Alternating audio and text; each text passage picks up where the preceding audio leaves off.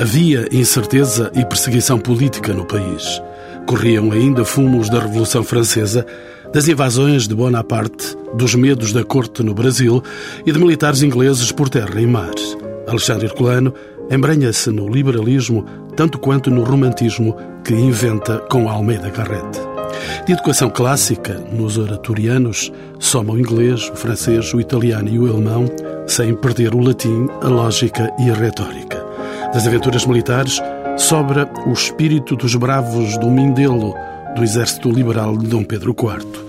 A partir de 1846, a literatura e, de modo especial, o tratamento da narrativa histórica consomem-lhe a vida austera que leva, sempre distante, de honrarias. Alexandre Herculano guarda ainda um resto de paciência para, em 1854, ser o primeiro presidente da Câmara de Belém. Decepcionado, retira-se em 1867 para a tranquilidade verde de Val de Lobos, nas cercanias de Santarém. A morte chegou em glória por uma pneumonia dupla em 1877. Onze anos depois, em 1888, a sala do capítulo do Mosteiro dos Jerônimos abre-se de par em par para receber os restos mortais do fundador da historiografia moderna em Portugal. Neste lugar, abriu-se em dezembro de 2010 uma exposição comemorativa do bicentenário de Alexandre Herculano. No mesmo local, abre-se hoje a tertúlia dos encontros com o património, com as presenças de Isabel Cruz de Almeida, diretora do Mosteiro dos Jerônimos, de Jorge Custódio, investigador do património arquitetónico, do jornalista António Valdemar, presidente da Academia Nacional de Belas Artes, e de Guilherme de Oliveira Martins, presidente do Centro Nacional de Cultura, a quem pergunto se é defensável dizer que Alexandre Herculano, no século XIX, estava à frente do seu tempo. Alexandre Herculano é uma personalidade muito complexa e multifacetada, indiscutivelmente estava à frente do seu tempo, mas também compreendia o seu tempo. E é muito curioso quando lemos, estudamos a biografia de Herculano, encontramos, por um lado, aspectos contraditórios, porque se ele tem um fundo conservador, tem também um fundo progressista. E, portanto, permanentemente essa tensão vai eh, sempre existir e às vezes até paradoxalmente, uma vez que designadamente no domínio religioso, ele tem, por um lado, um grande apego aos valores tradicionais, mas por outro lado, tem um grande empenhamento na sua perspectiva liberal e na perspectiva da criação de um Estado que não fosse influenciado ilegitimamente por fatores eh, de índole clerical. Podemos dizer, entretanto, que ele é o precursor da modernização do Estado e da cultura oitocentista? Ah, sim, com certeza. Antes de mais, é, é, o fundador da moderna historiografia portuguesa entre nós, não é? E é fundador da moderna historiografia, uma vez que introduz a necessidade da análise crítica dos documentos eh, e das fontes. Neste aspecto, ele segue a experiência que ocorre nos eh, países eh, mais desenvolvidos neste domínio, em particular Alemanha e no que estava a ser feito na Alemanha em relação à reunião dos documentos fundamentais, designadamente em relação à Idade Média. E nesse sentido, Herculano, que começa a sua vida cívica com a necessidade de emigrar, em virtude do movimento em que participa uh, aqui em Lisboa, ele tem que emigrar e isso vai marcar profundamente a vida dele, uma vez que, tendo nascido em 1810, ao contrário do que acontece com Almeida Garrett, que nasce 10 anos antes, ele vai ser prejudicado, uma vez que não vai poder, como era sua ambição, frequentar a Universidade de Coimbra. Quer dizer, portanto, ele, apesar de não ter tido condições para passar eh, por Coimbra, ele, de facto, tem essa coroa de glória que é o Visconde de Seabra convidá-lo para ter um papel decisivo na redação final do Código Civil de 1867. Deixe-me ver um outro lado, uma outra parcela da personalidade de Alexandre Colano. Quais foram os contributos para a afirmação dos valores de cidadania de Alexandre Herculano. É muito curioso porque Alexandre Herculano, que primeiro imigra e depois vai aderir à causa de Dom Pedro, à causa liberal, mas quando se dá a chegada ao Porto, ele não vai ter uma missão ligada às armas, ele vai ter uma missão ligada aos arquivos e às fontes. É, aliás, muito curioso, porque é um dado extremamente interessante, porque no meio da Guerra Civil, a primeira e fundamental missão que é dada e assumida por Herculano é a missão de organizar os arquivos nacionais. A partir do Porto, naturalmente, mas eh, depois Coimbra, e é de facto notável. E porquê que eu saliento este ponto? Porque o cidadão, o cidadão empenhado, o cidadão que está de armas na mão numa guerra civil, uma guerra civil que contrapõe os ideais liberais aos ideais absolutistas, os ideais do novo regime aos do antigo regime, mas com a consciência plena de que é indispensável curar no novo Estado das suas fontes, das fontes históricas, hum, e isto não é indiferente. Não é indiferente porque a perspectiva liberal de Herculano obriga à compreensão das raízes. Podemos dizer que Herculano era, de certo modo, o espírito da época. É o espírito da época. É, é preciso dizer que os dois, as duas grandes referências românticas em Portugal são Garrett e Herculano. Mas Garrett, que tem, como já vimos, de facto, nasceu 10 anos antes, grosso modo, 11, aliás, eu gostaria sempre de dizer que há um tandem. Os dois são diferentes, muito diferentes, mas são de uma grande complementaridade. O romantismo português afirma-se através destas duas referências. Eu agora só salientaria dois aspectos. A necessidade de compreendermos a importância das viagens à minha terra de Garrett e tudo aquilo que ele fez relativamente à recuperação da poesia popular e depois a ação no domínio do património da revista Panorama, que é uma referência absolutamente fundamental, não apenas em relação ao estudo da história, das raízes e dos fundamentos, mas também da proteção, da salvaguarda do património como realidade viva. Vamos já ver essa vertente de Herculano também, o homem da literatura, mas com o romantismo estava também expresso em termos políticos o liberalismo. Até que ponto é que as ideias de Herculano contribuíram para a afirmação do liberalismo em Portugal? Decisivamente. É evidente que quando eu há pouco saliento a necessidade de vermos esse tandem que é Garrett e Herculano, eh, não esqueço que ambos têm um envolvimento político e um empenhamento político muito claro, mas na sua diferença, Garrett é um dos maiores parlamentares da nossa história das cortes, da história do regime político liberal, mas Herculano, que não é o orador, Conhecem-se os episódios das dificuldades que Herculano teve em se afirmar como tribuno, mas uh, Herculano tem um papel extraordinariamente importante, até no Parlamento, designadamente no domínio da educação em ligação com o seu amigo, o Visconde de Paiva Manso, Levi Maria Jordão.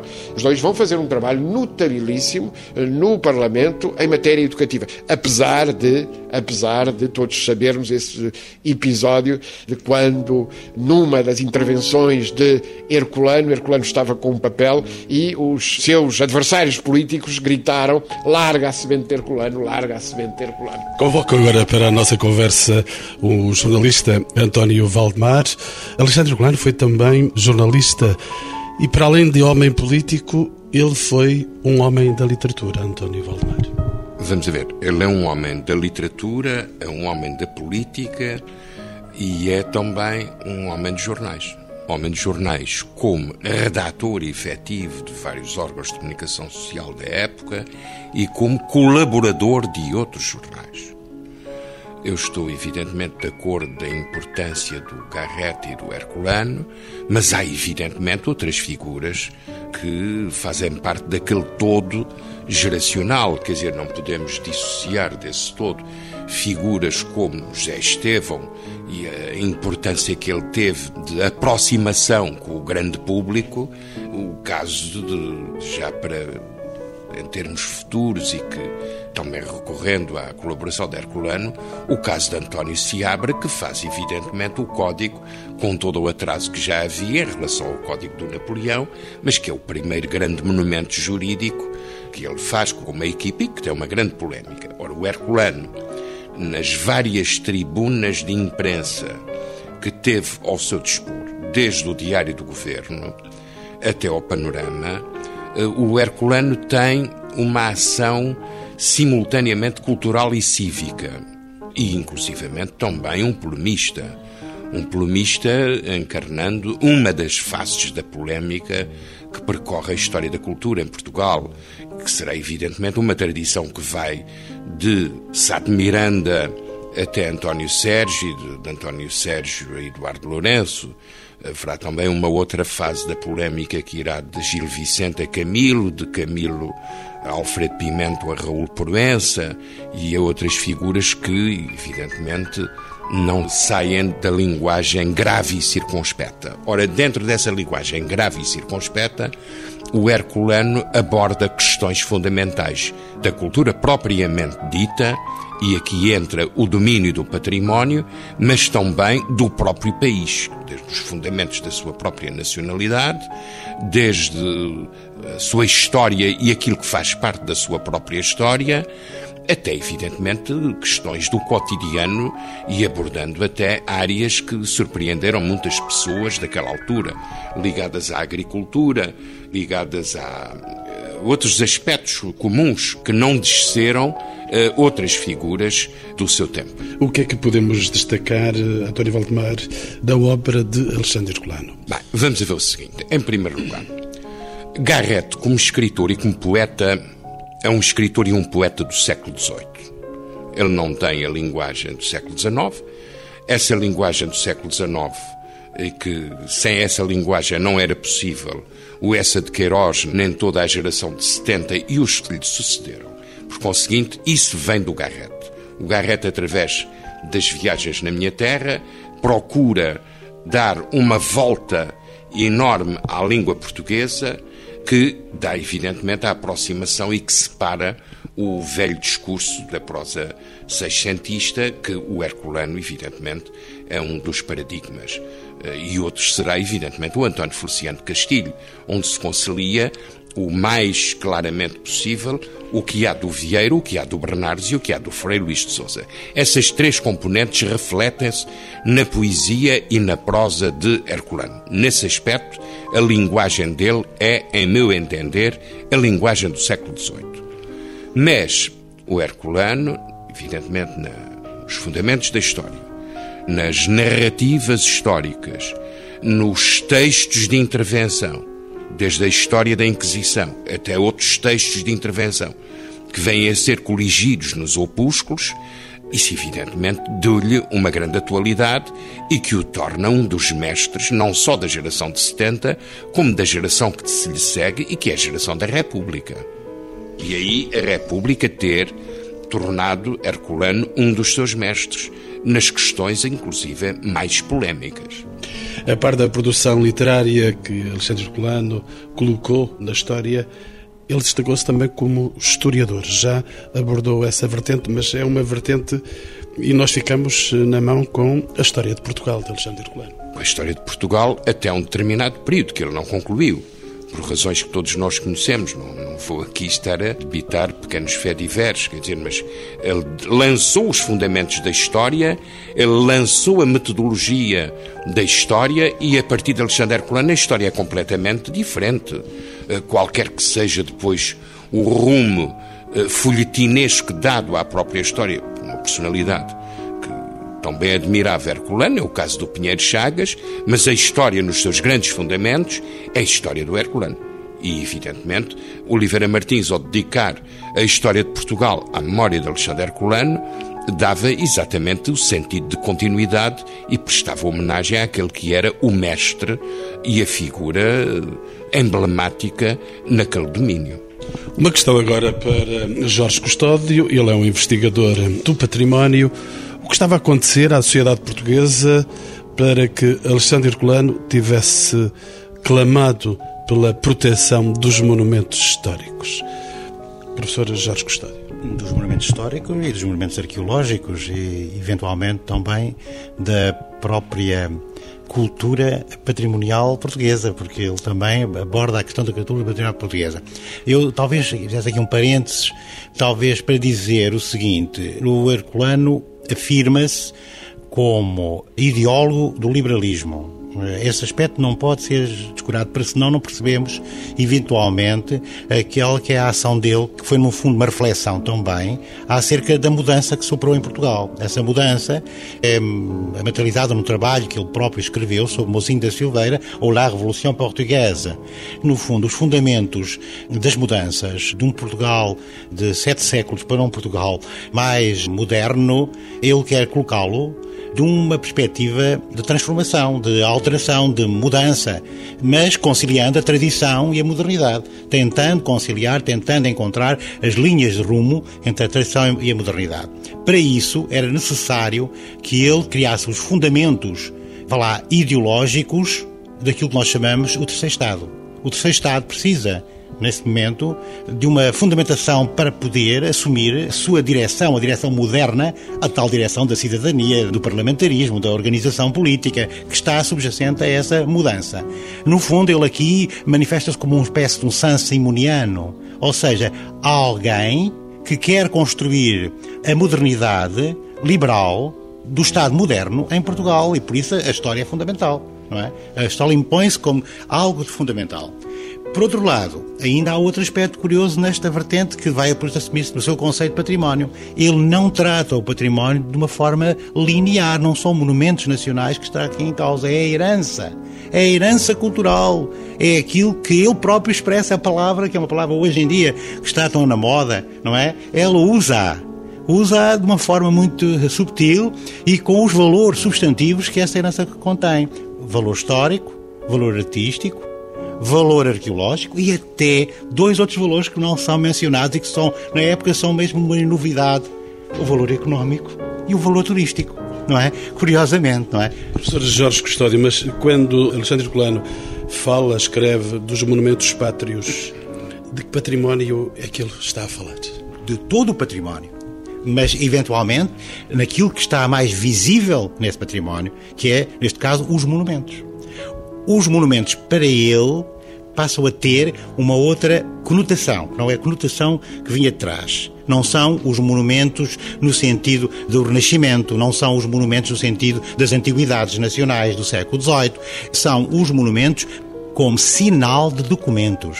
Uma valorização pública dos monumentos? Há uma valorização no sentido que os monumentos informam, são objetos que se inscrevem no tempo e que dão a notícia da própria evolução da pátria, neste caso da nação portuguesa, ao longo dos tempos.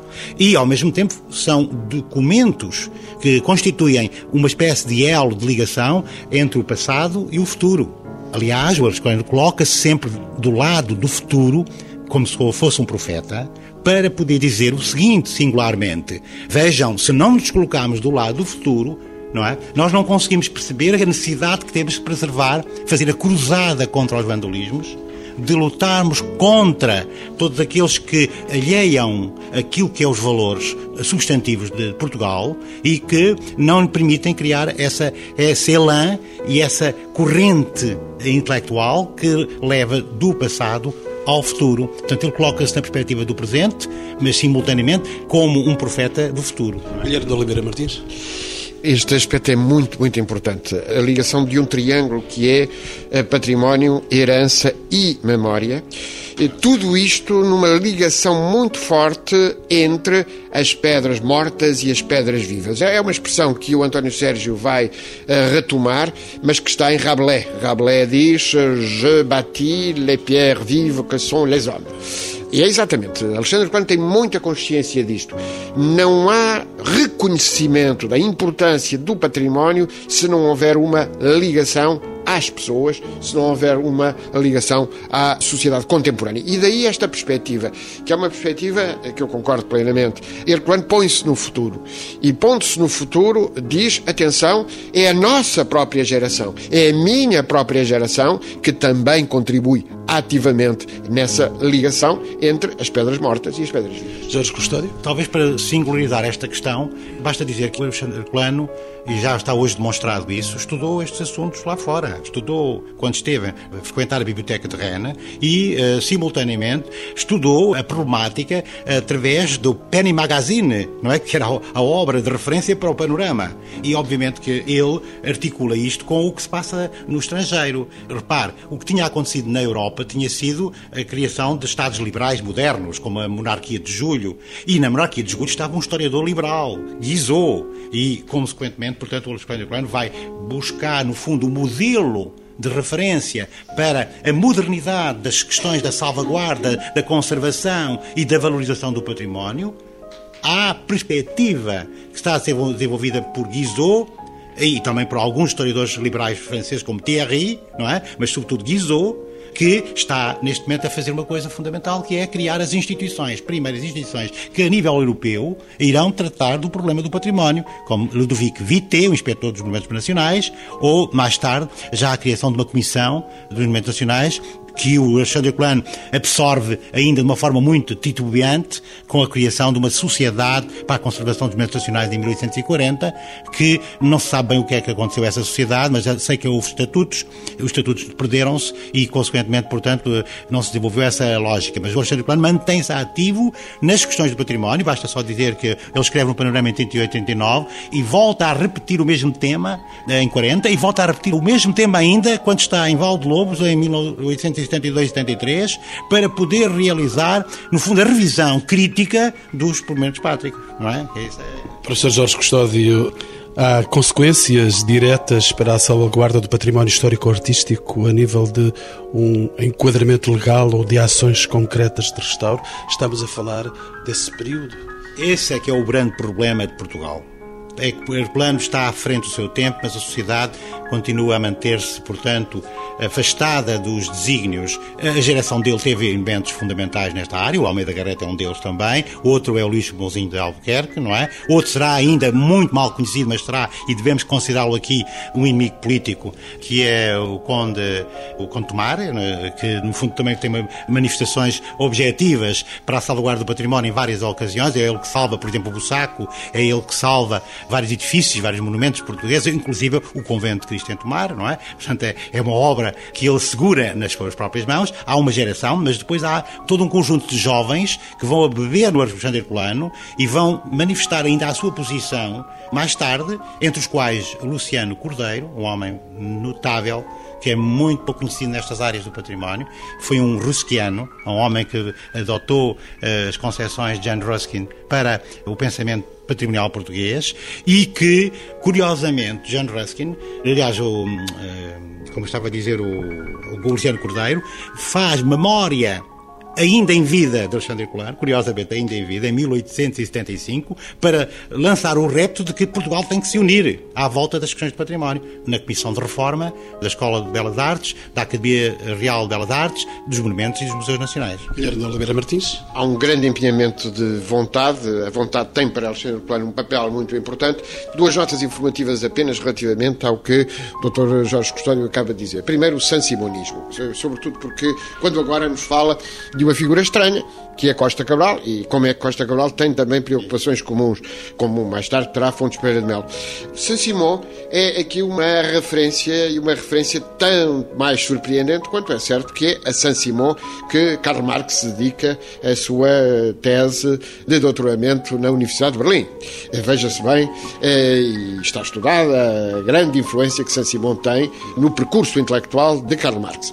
Mas nós temos o, o, discípulo mais eficaz em Portugal de São Simão é Fontes Pereira de Mel, não é? Como bem sabemos, é o tempo dos engenheiros, o tempo dos engenheiros. Outra nota informativa é a seguinte, é que relativamente a Guizot, Guizot tem um papel político, é, é, um papel histórico fundamental, mas é um papel muito importante na monarquia de Julho. A monarquia de Julho está a ocorrer. A monarquia de Julho tem um papel crucial na viragem em Portugal para a, a causa liberal, porque é com a monarquia de Julho que Dom Pedro IV tem condições diplomáticas para fazer vencer o seu ponto de vista. Sem, sem alteração política em Inglaterra, passagem dos Tories para os Whigs, e sem a vitória da monarquia de julho, não havia sucesso para Dom Pedro. António Valdemar, há ainda um nicho na personalidade de Alexandre Herculano que nós não tocamos aqui. Nós podemos falar de um Herculano maçom e ligado ao tempo ao mutualismo? Bem, todos eles são maçons. Todos eles são maçons, quer dizer, inclusive é mesmo as grandes figuras da Igreja, o Cardeal Saraiva e tudo isso, quer dizer, por conseguinte, uh, o Bispo de Viseu mais tarde, mais tarde, quer dizer, mas. E o Bispo de Angra, o, o Dom Alexandre Silva, tio de Garrett, sequer essa parte de fé diver também não, não... Mas não é uma parte de fé diver. Ah, julgo que sim, quer dizer, porque isto, isto um pouco puxado a martelo, quer dizer... Mas eu não sei o que é que você também quer seguir com esta declaração que vem, vem em todos os livros clássicos, não apenas no Borges Grainha, mas vem no Oliveira Marques, toda a gente se ocupou disso. Agora, o que é que você quer a partir dessa referência histórica referida por todos os especialistas na matéria? Eu queria que me revelasse se essa intervenção, enquanto maçom, se teve relevância eh, na sua vida enquanto escritor, enquanto interventor na alma da pátria, como ele teve de facto. Por exemplo, quer dizer, vamos à situação mais fácil. Vamos às lendas e narrativas e vamos à abóbada. Vamos à abóbada, onde o Herculano começa por definir os traços da maçonaria operativa dos construtores e depois daí passando também para o próprio processo especulativo da maçonaria. Quer dizer, e todas as referências estão lá sem recorrer a quaisquer subterfúgios. António Valdemar, Herculano foi também um homem que se voltou para o universo rural, mudando-se definitivamente em 1857 para a sua quinta de Valdelobos, em Azóia de Baixo, ali próximo de Santarém. O que é que levou a viver os últimos anos da vida no meio rural, um homem que esteve sempre em constância com o universo urbano. Há várias interpretações em redor dessa opção de Herculano. Em primeiro lugar, o Herculano teve sempre um certo apelo pela atividade agrícola e pela vida rústica e pela atmosfera do campo. E antes de ir para Valdelobos, ele esteve, evidentemente, teve outras experiências, nomeadamente na Arábida. E há correspondência abundante nesse sentido que mostra a sua ligação ao mundo rural. Quanto ao mundo rural, estabeleceram-se duas teses. Uma tese que vem expressa no terceiro volume das Farpas do Ramalho e que o Teófilo de algum modo também acentuou, como sendo um suicídio, um desterro, o virar as costas para o mundo. Ora, isso não corresponde à verdade. Isso não corresponde à verdade. Ele procurou um ambiente que lhe agradava, lhe agradava, e nesse mesmo ambiente, e embora com algumas dificuldades nas comunicações e transportes, ele não deixou de estar ao corrente de grandes questões do seu tempo e que se refletem na correspondência do Herculano e em numerosos textos que estão nos opúsculos, nomeadamente o texto relativo às conferências do casino, quer dizer, que mostra que ele está ao corrente do que se passa. Estando em Val de Lobos, ele sabia o que é que se passava em Lisboa, embora os caminhos de ferro estivessem nos seus primórdios e os correios eh, funcionavam com um atraso mais considerável do que aquele que hoje em dia ainda se verifica. Guilherme de Oliveira Martins.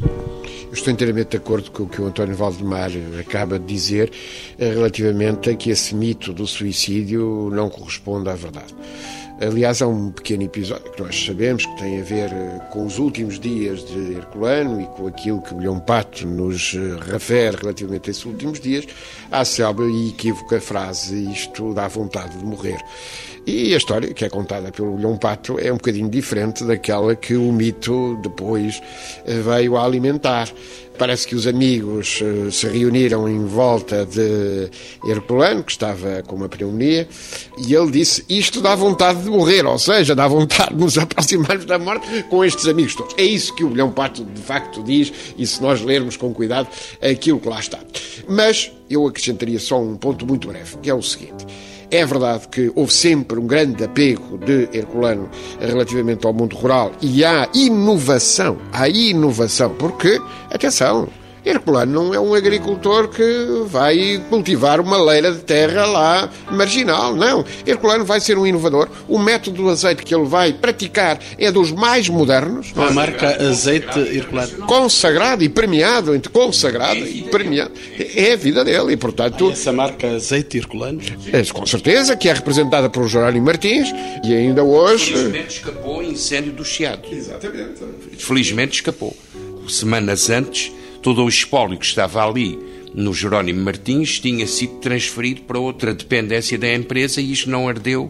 O incêndio do Chiado é exemplo do que aconteceu com o original da portuguesa que estava no cofre da Valentim de Carvalho. O António Valdemar refere também um ponto importante, é que se é verdade que os correios eram lentos, Herculano vinha periodicamente ali ao Chiado, não apenas para fazer contas com o Jerónimo Martins, mas também para ir um pouco acima à Casa Bertrand, onde estava o Zé Fontana, e é justamente através da relação que tem com o Zé Fontana que Herculano vai tomar a posição extraordinariamente importante em relação à proibição das conferências do casino. Mas é evidente que nós passamos para a agricultura. Não esqueçamos o municipalismo. Só uma pequena nota aqui ao, ao Guilherme de Oliveira Martins, a propósito da referência do Guilhão Pato.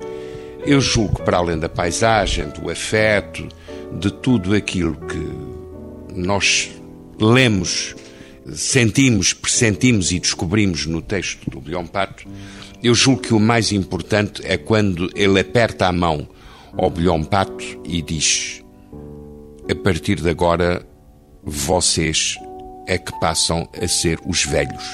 Por conseguinte, a frase, o da vontade de morrer, é uma frase que deu origem a todas as especulações, mas a leitura mais importante do texto conduz-nos a essa transmissão de uma geração para a outra e em que o Herculano aí é muito específico ao dizer vocês, a partir de agora, é que passam a ser os velhos.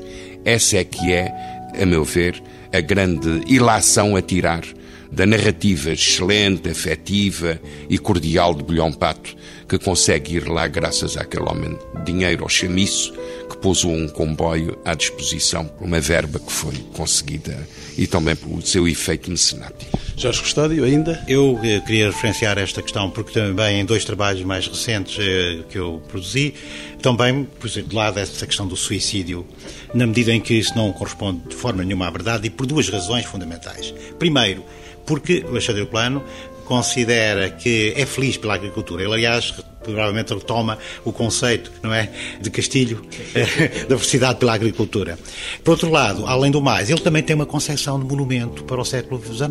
A concepção de monumento para o século XIX é o monumento do trabalho, não é o monumento físico, não é a arquitetura, não é a arte, é aquilo que se realiza na granja modelo, que se realiza, portanto, na quinta experimental, é aquilo que tem a sua expressão mais clara, por exemplo, na transformação do campo. E, no fundo, o que ele quis fazer, do meu ponto de vista, e, que, e é apreciado por Paulo Moraes, inclusive, é construir uma granja modelo feita por um humilde português do século XIX em Val de Lobos. Não é? E isso é visível por todos os aspectos em que ele coloca a sua operatividade agrícola, no azeite, no vinho, na lã, e este aspecto é extremamente interessante porque perceber que ele produz lã para mercado, que ele faz azeite para mercado e azeite de qualidade, primeira lavra. Alexandre Colano, uma personalidade de muitos vetores. Penetramos agora na exposição que está no Mosteiro dos Jerónimos. Doutora Isabel Cruz de Almeida é a diretora do Mosteiro dos Jerónimos e da Torre de Belém. Bem-vinda de novo aos encontros com o património. O Mosteiro dos Jerónimos, enquanto símbolo de Portugal ligado aos descobrimentos, teve alguma atenção especial por parte de Alexandre Herculano? Eu considero que a atenção de Alexandre Herculano pelos Jerónimos, que se insere em tudo aquilo que o o professor Jorge Custódio acabou de referir. Era essa preocupação enorme que ele tinha e que tem aquelas boas páginas do panorama em que ele defende da forma, enfim, tão própria até da própria época, pensar que ele é um homem que convive com outras figuras, e lembro aqui outra figura que esteve ligada muito aos nossos monumentos, como por exemplo Dom Fernando Sá Gorgota. E com eles vão fazer aquela associação dos arqueólogos e dos arquitetos portugueses, cuja sede era nas ruínas do Carmo. Portanto, há um interesse bastante forte dele sobre esta matéria, como todos nós sabemos. Para além disso, como o Jorge também referiu, essa parte que ele tentou também, de certa forma, teorizar, mas eu não vou entrar por isso, porque acho que esta abordagem teórica tem sido feita. Eu, no caso da Torre de Belém, por exemplo, que é o Duque da Terceira, é um homem nós sabemos que Alexandre Herculano, apesar de depois de outros aspectos que agora não interessa aqui referir, é Duque da Terceira, que aliás é um homem que ele conhece e da época, etc. É ele que vai iniciar o processo do restauro da Torre Belém, entregando esse trabalho, na altura, a engenheiro militar, o que fazia sentido, na medida em que a Torre Belém era uma fortaleza e uma fortaleza militar. Curiosamente, Alexandre Herculano há de vir a ser sepultado aqui nos Jerónimos, porque aquilo é trasladado para aqui. Eu penso que os Jerónimos, eh, nesta época, tinham um significado realmente muito grande, era quase que algo incontornável. E é curiosíssimo, no caso de Alexandre Herculano, ver que são os seus pares, são aqueles que conviveram com ele, aqueles que são os próprios que vão considerar que ele é realmente a grande referência e o veem como aquela referência em maiúsculas que querem realmente colocá-lo num monumento que na altura tinha contornos muito, muito marcantes na história de Portugal. E nessas ideias do liberalismo, do grande reforço das identidade, que era importantíssima. Repare que não está dissociada de todo aquele movimento que já tinha havido pouco tempo antes, que vai chamar a atenção de Camões vasta gama, as grandes comemorações que se fizeram a Camões e a vasta gama, que depois acabam também por vir para os Jerónimos, como nós sabemos, não sem envolto depois em certos outros pormenores, e portanto. E por que não? Aliás, é preciso dizer que, inclusivamente, logo Garrett refere, e estamos a falar já mais dos anos 40, ele refere, numa daquelas variedíssimas diatribes em que se envolve, refere que o que Portugal tinha de maior seria a poesia era uma das suas expressões mais ricas e a outra era na arquitetura, que o português mais tinha se manifestado. E ele achava como expoente máximo os Lusíadas, Camões e que na arquitetura os Jerónimos. E então ele defende aí a vinda de Camões para os Jerónimos. E estamos a falar. São Manuelino. Exatamente. Que ele diz que não foi Van Hagen, mas sim ele, ao meio da Garrete, que teria. Ora bem, e portanto todo este espírito vai se espelhar exatamente nisso. Este homem, ao vir para aqui, e esta ideia de um panteão cívico, já não é o panteão dos reis. Nós sabemos que aqui estão sepultados a dinastia a Visbeja. Mas é esse novo panteão, esse panteão dos grandes heróis, que como homem, e como todos estes homens têm referências a nível internacional, não podemos deixar de ver o Westminster, o dos ingleses, ou, por exemplo, o panteão dos franceses, tinha sido construído. Portanto, nessa mesma ideia, porque não aqui nos Jerónimos, fazer esse panteão. E então há essa ideia de acabar a sala do capítulo, não ir para a igreja, mas na sala do capítulo, e a sala do capítulo que nunca foi completa, esta sala do capítulo não foi completada apesar das suas paredes terem sido lançadas, o início dos arcos terem sido feitos, aquele magnífico portal que nós temos ocasião de aqui ver, nos Jerónimos. Repare, é neste local, ele é terminado para receber esse Alexandre Herculano. E o seu túmulo, feito ao gosto da época, que é não o clássico que nós vemos na, o neoclássico que nós vemos no resto da Europa, mas no neo-manuelino como estilo de referência. Em 2010 comemorou-se o bicentenário do nascimento de Alexandre Herculano, a exposição inaugurada em dezembro de 2010 designada Alexandre Herculano Guardar a memória, viver a história, celebra este bicentenário. Estamos perante uma figura de proa do país sem dúvida nenhuma. Mas repare que eu aqui tinha outro problema e falo agora na minha qualidade conservadora. Na minha qualidade conservadora, conheço um problema e agora passarei para outra forma de abordar, que é: eu tenho uma missão aqui que é transmitir o que estas pedras, ajudá-las a falar. Elas por si são riquíssimas. Mas repare no público que nós aqui temos. Temos mais de 75%, se não chegando a 80%, estrangeiro temos um target juvenil que vem às escolas de quase todo o país visitar este monumento. Chegar a uma sala que não tem senão um túmulo, depois um crucifixo e não é uma capela, depois duas placas que apelam em termos de poesia, depois uma placa que diz precisão das cortes, mas quase ninguém lê. Repare bem, a minha missão é realmente trazer e descodificar essas, isto. E isto que nós aqui falámos transparece naquela exposição, só que numa linguagem muito mais simples. Porque a comunicação que tem que ser feita, tem que ser feita para o nível do público que nós estamos aqui a falar. Esses Portanto, são- essa simplicidade foi aquilo que nós fizemos em grande exercício, porque obviamente é mais apetecível falar de outra maneira e graças a Deus aqui foi possível fazê-lo, mas não é possível para mim. E portanto eu tive que tentar arranjar com a colaboração de outras pessoas, nomeadamente a Helena Lopes, trabalhou aqui tanto comigo, essa linguagem mais chã e trazer esta figura para um conhecimento aprofundado. Aprofundado não, um conhecimento suficiente. Aquele conhecimento suficiente. Próximo do, público. Usando, por exemplo, novas tecnologias, por exemplo, aquele ecrã que é um touchscreen, que permite ao jovem chegar a outra obra, às traduções feitas na época. Isso é muito importante. E repare, e hoje em dia, como eles todos gostam imenso da tecnologia, inclusivamente há um local que permite captar a obra através do computador. Porque hoje em dia temos que falar também neste tipo de tecnologia. Eu não fui para uma solução toda em ecrãs, multimédia, tudo isso, porque tudo isso passa muito.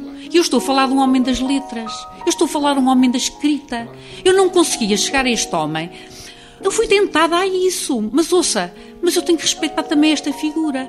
E eu tentei que de uma forma apelativa, mas o tempo vai dizê-lo, se ela serve ou não serve de instrumento, e pode-se desmanchar a exposição. É evidente, nada daqui é uma coisa duradoura. Isto é melhor, é uma exposição notável. como nós tivemos aqui dos cinco séculos de vida dos Jerónimos e que ainda hoje continua a satisfazer o público. Eu posso lhe dizer, há muitas outras coisas que se pode fazer e de técnicas mais apuradas, mas nós temos que pensar que não estamos num período de grandes riquezas. Os Jerónimos merece tudo.